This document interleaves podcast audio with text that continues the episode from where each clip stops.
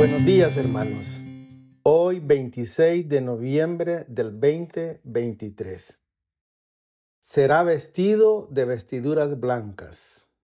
El vencedor será vestido de vestiduras blancas, y no borraré su nombre del libro de la vida. Apocalipsis capítulo 3 versículo 5. Albert Schweitzer fue un personaje sumamente extraordinario. Fue un brillante teólogo, un destacado filósofo, un bien dotado músico y un desinteresado médico.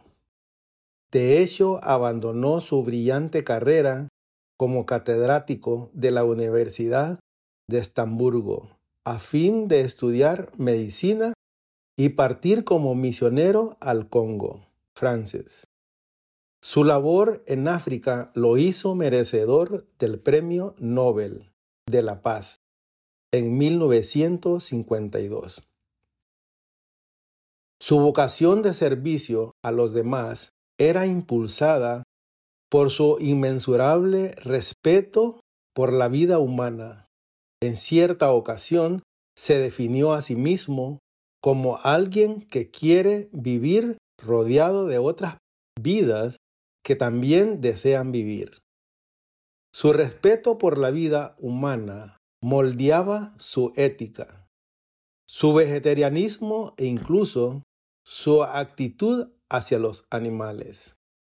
En una ocasión, cuando Switzer era entrevistado por Jack Parr, un popular personaje de la televisión estadounidense, apareció un perro correteando detrás de una gallina. Entonces, hablando en francés, el doctor Switzer le dijo a los animales, no, no, recuerden que hemos ganado el Premio Nobel de la Paz.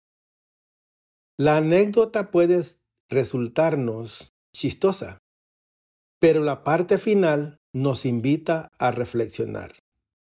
Son muchas las veces en las que nuestra conducta no refleja lo que tú y yo hemos ganado, la salvación, gracias a los méritos de Cristo, a quien servimos, a Dios, y lo que realmente somos, hijos de Dios.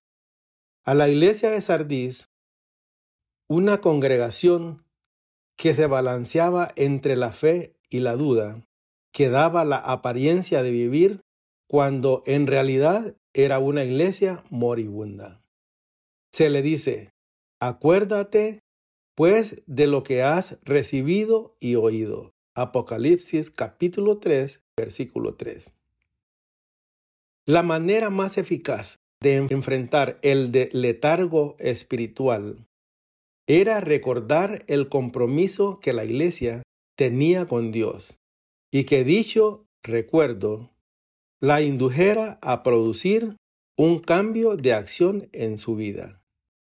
Si sientes que estás muriendo espiritualmente, detente a pensar en lo que Dios te ha dado, en lo que ha hecho por ti.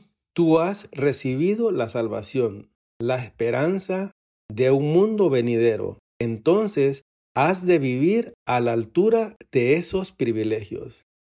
A diferencia de Switzer, quizá no recibamos nunca un premio Nobel, pero lo que hemos recibido de Dios nos empuja a ser mejores personas. Y en nosotros Dios cumplirá la promesa que hizo a Sardis. El vencedor será vestido de vestiduras blancas. Apocalipsis 3, 5. Amén.